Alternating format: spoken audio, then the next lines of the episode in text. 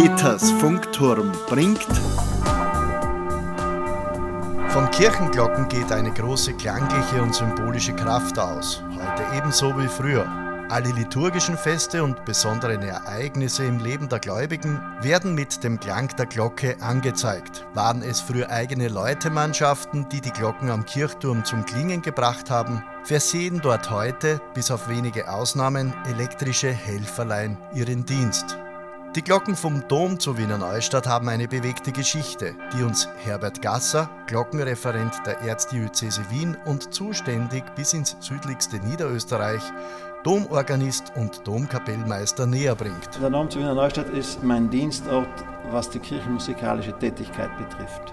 Als Kirchenmusikreferent bin ich theoretisch zuständig für alle Orgel- und Glockenprojekte, Durchführung von Sanierung, Restaurierung, Neubau, oder von Glockensanierungen, Glockenergänzungen, Glockenzu- und Neugüsse und auch für die, für die Fort- und Ausbildung von Kirchenmusikern. Allein aufgrund der Anzahl der Glocken wird es dem Beauftragten im Dom zu Wiener Neustadt nicht langweilig. Im Wiener Neustadt hängen in den Westtürmen insgesamt sechs Glocken. Im Südturm die Glocke 1, 4, 5 und 6. Wobei man zählt immer, die Einser ist die, ist größte. die größte. Die zweite und dritte Glocke hängt im Nordturm. Wann die Glocken erklingen, bestimmt die Läuteordnung. Grundsätzlich wird zwischen liturgischem und weltlichem Läuten unterschieden. Generell ist es so, also je feierlicher der Anlass, umso, umso mehr Glocken und umso mehr geht man auch in die Tiefe. Äh, Im Dom ist es so, dass die, zum Beispiel die große Glocke, das ein H0, natürlich nur verwendet wird wirklich bei Hochfesten, also Allerheiligen, Weihnachten, Ostern, Pfingsten, Patrozinium am 15. August. Dort läutet sie den Feiertag ein, ja, um, um 17 Uhr am Vortag und dann, und dann läutet sie natürlich auch äh, für das jeweilige Hochamt. Das ist die Einserglocke, die, die größte. größte. Wie groß ist denn die in Neustadt? Das ist ein H0 mit 160 cm Durchmesser und zweieinhalb Tonnen Gewicht. In der Läuteordnung unterscheiden sich also Hochfeste mit und ohne Folgeleute und die Gliederung im Tagesablauf, wie etwa zur Andacht, zum Angelus oder der Wandlung, aber auch nicht immer und überall. Diese ehemalige Sanctusglocke, so heißt sie, die früher immer bei der Wandlung geläutet hat, die gibt es zwar bei uns noch, das ist die einzige historische Glocke aus dem Jahr 1744 äh, sie hing früher im, im Dachreiter, also genau überm Volksaltar. Mhm. Und wurde in der Tat auch als Messglocke zur Wandlung geläutet. Mhm. Wir läuten nicht mehr zur Wandlung. Mhm. Ich kenne das aus Tirol, Salzburg, Vorarlberg, ähm, wo wirklich noch bei der Wandlung der Mesen eine Sakristei geht mhm. und die Wandlungsglocke mhm. läutet. Ja. Dabei handelt es sich beim Glockengeläute um eine extrem musikalische Angelegenheit. Übrigens, beim Läuten wird der Klang durch die Schwingung der Glocke und das fliehkraftbedingte Anpendeln des Klöppels an den Innenrand der Glocke bewirkt. Hingegen beim Schlagen, wie es schon heißt, durch Anschlagen des Schlaghammers an den Außenrand der Glocke. Von hier leitet sich auch vermutlich der Ausdruck Es wird deine Stunde schlagen ab. Einen fixen Tagesablauf gibt es auch im Wiener Neustädter Dom. Wir läuten mit den für den Sonntag oder Feiertag vorgesehenen Glocken eine Viertelstunde vor der Messe. Das ist das Zusammenläuten. Ne? Das ist das Zusammenläuten, damit die Gemeinde ungefähr weiß, ja, in einer Viertelstunde fängt die Messe an. Das ist auch von Pfarre zu Pfarre verschieden. Ja, am, am, Land, wo der Weg in die, in die, Kirche weiter ist, muss man natürlich früher läuten. Sonst vorläuten, ne? sagt ja. man dazu, glaube ich. Ne? Vorläuten, eine halbe Stunde, zusammenläuten fünf Minuten vorher. Manche Bundesländer haben noch das Einläuten des Feiertages am Vorabend. 17 Uhr. Mhm. Gibt es bei uns auch nicht. Ja, man muss leider sagen, dass gewisse Läutetraditionen, auch mit dem Urschlagwerk, dass das immer weniger wird, weil leider Gottes in, in vielen Großstädten, so wie etwa Linz, jetzt in, in Graz, Online-Petitionen und auch rechtliche Schritte äh, eingeleitet werden gegen das Kirchenläuten. Ja, das ist traurig, aber wahr. Und das, wie gesagt, sehr musikalisch. Bestimmte Akkorde, also Zusammenklänge mehrerer Töne, prägen das jeweilige Geläute. Zum Angelusgebet erklingt nur eine Glocke. Herbert Gasser. Also das sogenannte Angelusläuten ursprünglich Engel des Herrn beten, deswegen auch in drei Abschnitten und am Abend noch einmal mit einer kleineren Glocke quasi für die Verstorbenen. Ja, das ist eigentlich jene Tradition, die es überall noch gibt. Und bei uns im Dom 7 Uhr früh, 12 Uhr mittags und 19 Uhr. Am Dom ist das die FIS 1, also die Dreierglocke. Und die hat zum Beispiel folgende Inschrift: Urbe nostra in bello nequissimo fere delata et bombis horribilis extincta anno sancto civibus efficacita adjuvantibus Leopoldus. Auf Deutsch, unserer im unwürdigen Krieg schwer verwundeten und durch Bomben fürchterlich ausgelöschten Stadt im Jahre 1950 mit tatkräftiger Hilfe der Bürgerschaft unter Propst Leopold Uhl gegossen. Am Mantel ein Herz Maria mit Inschrift Monstra te esse matrem, dich als Mutter zeige. Also es ist eine Marienglocke, ja, die Dreier. Da haben wir einen H-Moll-Dreiklang. Ja? Mhm. H0, Glocke 1, D1, also die Mollterz, Glocke 2. Das ist übrigens auch die, größere historische Glocke aus dem Jahre 1756. Dann haben wir natürlich ein Fis 1, damit ist der Dreiklang vollständig. Und dann haben wir die Viererglocke, ein A1, also die kleine Septim. Die Fünferglocke ist wieder eine Oktav, also ein, ein eingestrichenes H, und die Sechser ist wieder ein Fis.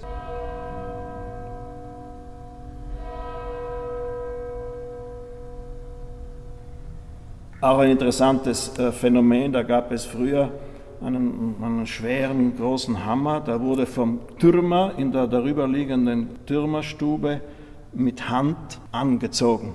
Also Schwerarbeit. So ein Türmer hatte halt auch die Funktion bei Gefahr, was weiß ich, Sturm, meistens Feuer, Alarm zu läuten.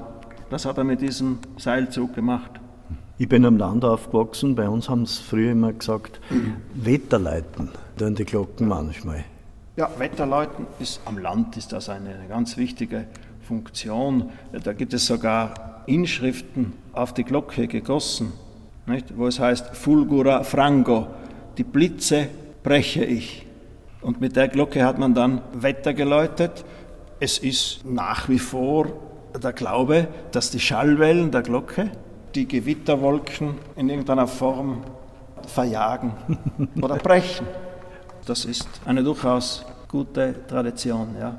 Besonderheit ist vielleicht noch die sogenannte Sterbeglocke oder Zügenglocke. Wenn ein Mensch in den letzten Zügen liegt, am Land auch üblich, nicht, dass man dann die kleinste Glocke läutet, damit die Leute wissen, oh je, es ist jetzt jemand gestorben, dann haben sie, haben sie kurz ein Gebet gesprochen. Diese schönen Traditionen sind natürlich in der Stadt nicht mehr üblich. Ich kann mich erinnern, am Land hat man sogar noch Unterschiede gemacht zwischen verstorbenem Mann, Frau und Kind. Dreimal, zweimal und einmal Leuten. Ja, genau. In der Regel hat so eine Zügenglocke eine Inschrift, so auch die im Wiener Neustädter Dom. Das heißt dann Mortuos Blanco, die Toten beweine ich. Nicht? So ist das.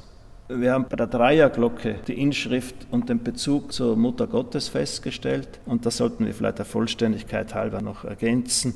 Wenn ich jetzt also die Einserglocke hernehme, das H0, dann steht dort, ich sage es gleich auf Deutsch, oder? Für die der Akademie nach 30 Jahren zurückgegebene Glocke wurde auf Kosten der Akademie diese Glocke nach Maria Geburt 51 zu Ehren der in den Himmel aufgenommenen Jungfrau Maria gestiftet. Interessantes Detail, die Domkirche hat 41 bis 51 von der Militärakademie die berühmte H0 Maximilian-Glocke ausgeborgt. Da gibt es einen, einen interessanten Schriftverkehr, gemietet sozusagen.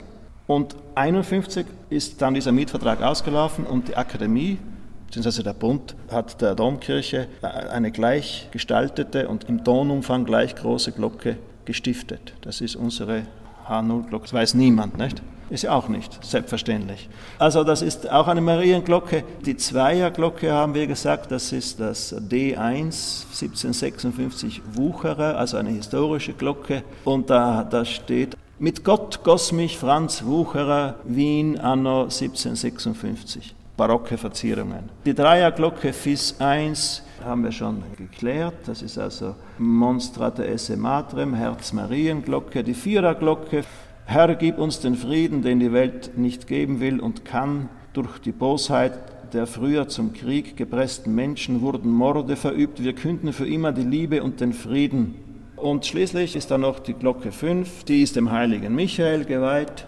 Der heilige Michael verwirkliche die Seelen der im Krieg getöteten und die aller verstorbenen Gläubigen im heiligen Licht. Schließlich die Sechserglocke, das ist wieder historisch, 1744, Messglocke, Sanctus, Sanctus, Dominus Deus Sabaoth, also Sanctusglocke. Zwei Marienglocken, ein heiliger Michael und eine Sanctusglocke mit Widmung. Die insgesamt sechs Glocken des Wiener Neustädter Doms sind im Folgeläute, also alle Glocken gleichzeitig, nur an bestimmten Tagen im Jahr, meist zu den höchsten kirchlichen Festen zu hören. Von punktuellen Anlässen und einem profanen Kuriosum einmal abgesehen. Herbert Gasser. Es ist also die Zeit, wo man die Sperrstunde mit der Bierglocke, so wie in Wien St. Stephan es noch eine gibt, die sogenannte Bierringerin, die sind vorbei, nicht? Wäre jetzt zu Corona-Zeiten gar nicht schlecht, wenn wenn man so eine Glocke hätte, um die Sperrstunden einzuläuten. Apropos Läuten, wenn wir schon von den Glocken des Wiener Neustädter Doms sprechen, liegt es auf der Hand, sie auch zu besuchen. Das bedeutet im konkreten Fall erst durch einen schmalen Gang hinauf zur ehemaligen Türmerstube in Richtung des wuchtigen, sanierten Glockenstuhls. Das ist ein Stahlstuhl aus dem Jahre 1900.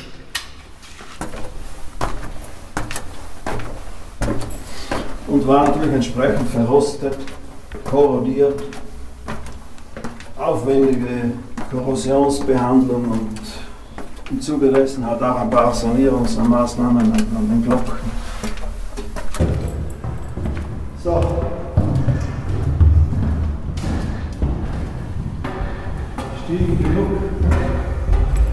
Des Stiegensteigens stellt sich dem Besucher zwangsläufig die Frage nach der tagesaktuellen persönlichen Kondition, die bei mir hörbar zu wünschen übrig lässt.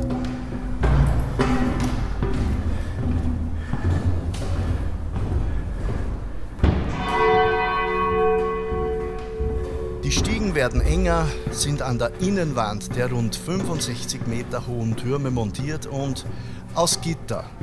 Früher hat eine sichtbare freie Brücke die beiden Türme verbunden. Die verlief knapp oberhalb des Daches des Langschiffs, also vollkommen im Freien. Ende des 19. Jahrhunderts entfernte man diesen nicht ungefährlichen Übergang, der eigentlich ein kräftesparendes Wechseln von einem Turm auf den anderen ermöglichen sollte.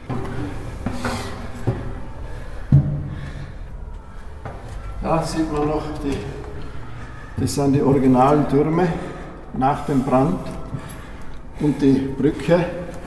Schwindelfreiheit in dem Job unbedingt erforderlich. Jetzt sind wir da. Super. Geschafft. Endlich auf gleicher Höhe mit den Glocken des Wiener Neustädter Doms. Der Ausblick von hier heroben ist gewaltig, der Glockenklang ebenso. Bevor wir uns nun auf eines der seltenen Folgeläute freuen dürfen, erklärt Herbert Gasser noch, was wir beim Klang von Glocken in Wirklichkeit hören. Den sogenannten Schlagton oder manche sagen heute nominal, also den Nennton, mit dem man Glock, den Glockenton bezeichnet, in dem Fall H0, der wird von der Glocke selbst ja gar nicht erzeugt, sondern ist ein Residualton, der im Ohr entsteht. Und zwar entsteht er aus den verschiedenen Teiltönen, die die Glocke von sich gibt. Da haben wir mehrere Töne, die man laut hört, sogenannte Lauttöner. Das ist die Unteroktav, also in dem Fall das große H. Dann hast eine Prim. Besonders laut hört man dann die, die Mollterz und die Quint, das Fis-Eis. Und dann kommen darüber hinaus natürlich noch, noch sogenannte Summtöne, die halt leiser sind und so weiter, bis in den Mixturbereich, den man in Wirklichkeit so jetzt nicht mehr hören die aber alle zusammen die Klangqualität einer guten Glocke ausmachen. Nicht? Herbert Gasser, Glockenreferent der Erzdiözese Wien, hat uns die Glocken des Wiener Neustädter Doms näher gebracht. Und Sie können sich jetzt von ihrem Klang überzeugen. Peter Friedetzky sagt wieder einmal Servus.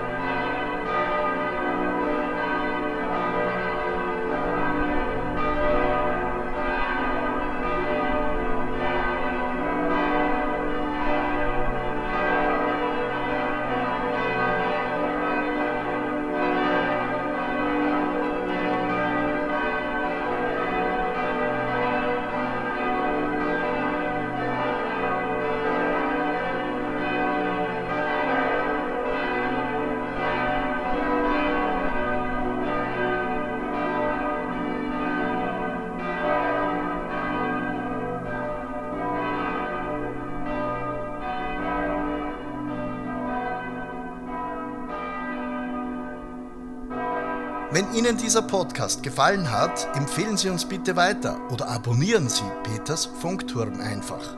Wir freuen uns auch über Ihre Unterstützung. Infos dazu und weitere Podcasts finden Sie auf unserer Homepage www.petersfunkturm.com.